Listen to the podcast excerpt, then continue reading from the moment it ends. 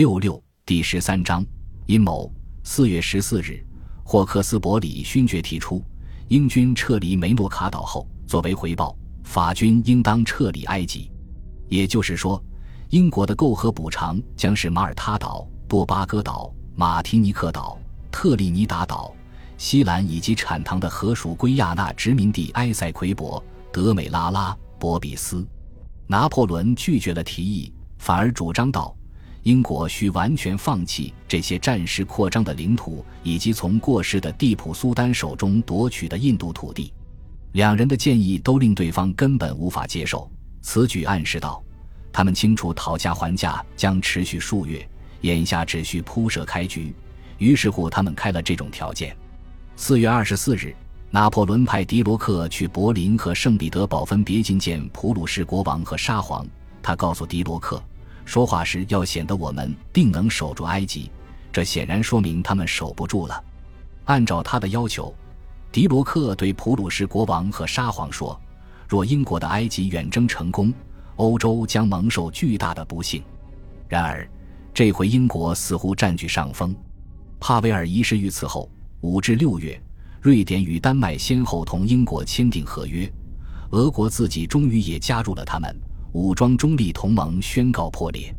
五月，拿破仑试图劝说海军将领布吕克斯、冈托姆、维尔纳夫、罗西利和利努瓦解救驻埃及法军。将军们害怕这会变成对抗皇家海军的自杀性任务。为了避免渡过地中海，他们举出西班牙船只失踪的消息、搁浅的船舶、地方瘟疫等一切能想到的理由。由于谈判进展缓慢。失望的英军开始围攻亚历山大，以图将法国人彻底赶出埃及。八月五日，霍克斯伯里告诉奥托，他也许会让马耳他岛独立。此言说明皇家海军不会利用战略要地马耳他岛，这正是拿破仑渴望的让步。梅努在围城中守了两周。九月二日，他向英军投降。拿破仑得知梅努已降。遂令奥托趁英国政府尚不知情时提出，为了实现和平，法国愿意撤走驻埃及、那不勒斯和教皇国的军队。霍克斯伯里不知亚历山大的法军已经战败，接受了奥托的条件。一八零一年十月一日，奥托在协议的前十五条后签字，英法两国于是爆发欢庆浪潮。先行合约签订的消息传来后，公众急不可耐地表露自己的感情。《泰晤士报》报道，以至于昨晚几乎没有公共街道熄灯，商店橱窗展示奥托的画像，民谣歌手吟唱赞美他的歌谣。几天后，拿破仑的副官雅克·德洛里斯东将军携官方批准书赴伦敦，群众卸下他所乘四轮大马车的挽马，亲自拉车。他们先从牛津街去圣詹姆斯街，又从唐宁街去海军部。并穿过圣詹姆斯公园。与此同时，尽管电闪雷鸣、大雨瓢泼，人们却一直庆祝到晚上。这些事令霍克斯伯里大感不悦。他认为，在完整条约签署前，他们只会增加拿破仑的谈判筹码。先行协定规定，英国向法国、西班牙、荷兰几乎悉数归还自1793年起攫取的领土，包括好望角、河属圭亚那、多巴哥岛。马提尼克岛、圣卢西亚岛、梅卡诺岛本地治理，英国仅保留特立尼达岛和西兰。英国在一个月之内把马耳他岛还给圣约翰骑士团。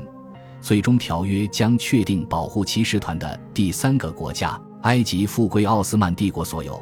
法军需撤离那不勒斯与教皇国，英军需撤离厄尔巴岛以及地中海和亚得里亚海中他能占领的所有港口和岛屿。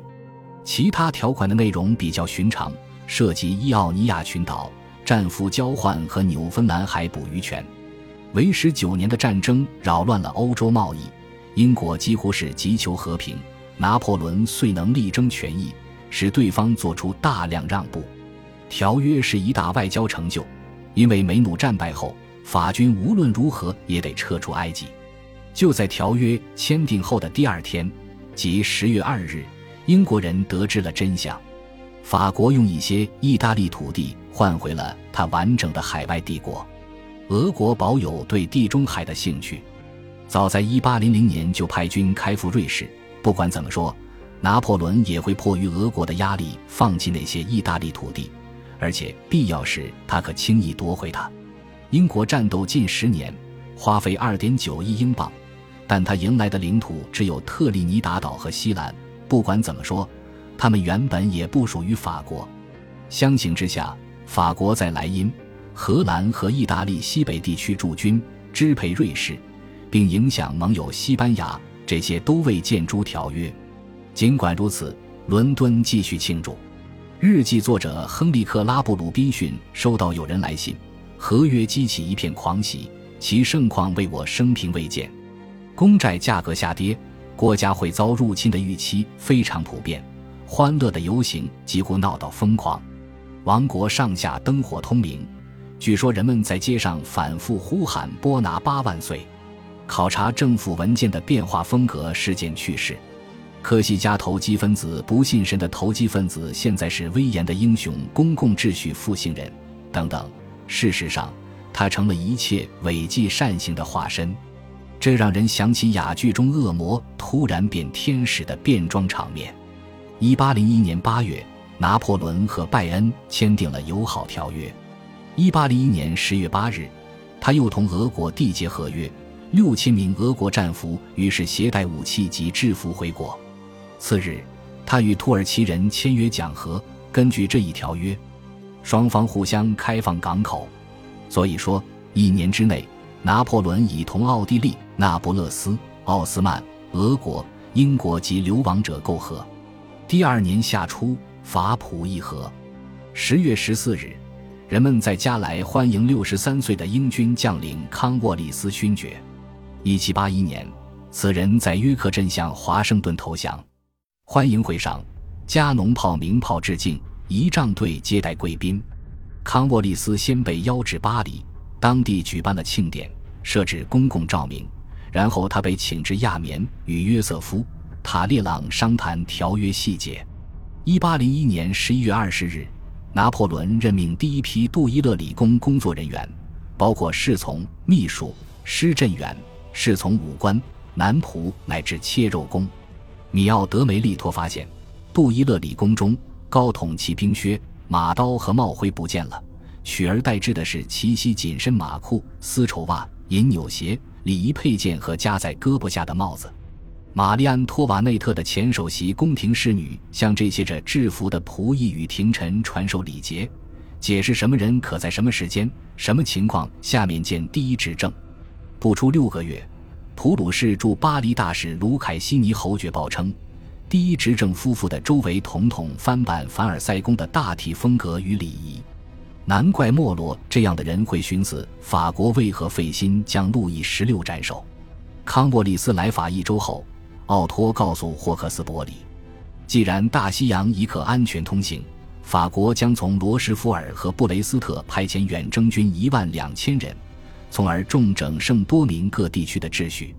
圣多明各原是蓄奴殖民地，若论产量，18世纪90年代初期时，加勒比地区和美洲的其他欧属殖民地加起来也不及圣多明各的8000座种植园。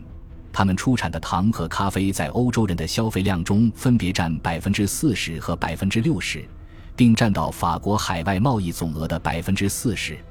然而，近六年来，杜桑·卢维杜尔领导圣多明各地区的奴隶起义。1801年时，当地蔗糖与棉花的出口量分别仅占1789年出口量的13%和15%，这狠狠打击了法国贸易，并严重殃及波尔多、南特、勒阿弗尔等港口的繁荣。商人大声呼吁法国在圣多明各重建直接统治，此言也意味着恢复奴隶制。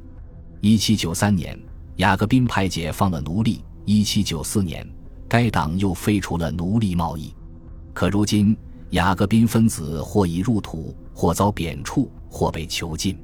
曾有一度，圣多明各供应法国国库一点八亿法郎税入，雇佣一六百四十艘船，招募成千上万的水手，并促使大西洋沿岸的法国港口蒸蒸日上。拿破仑急着重现旧日盛况，在他期盼的未来图景中。新法兰西帝国甚至可在圣多明各地区搭建起西半球战略跳板。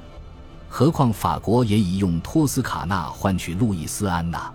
拿破仑致圣多明各居民的布告声称：“上帝眼中人人自由平等。”他致卢维杜尔的宣言则说：“我们欣赏这些黑人勇士的勇气，惩罚他们的叛乱行为将是我们的头等憾事。”但他只是装装样子而已。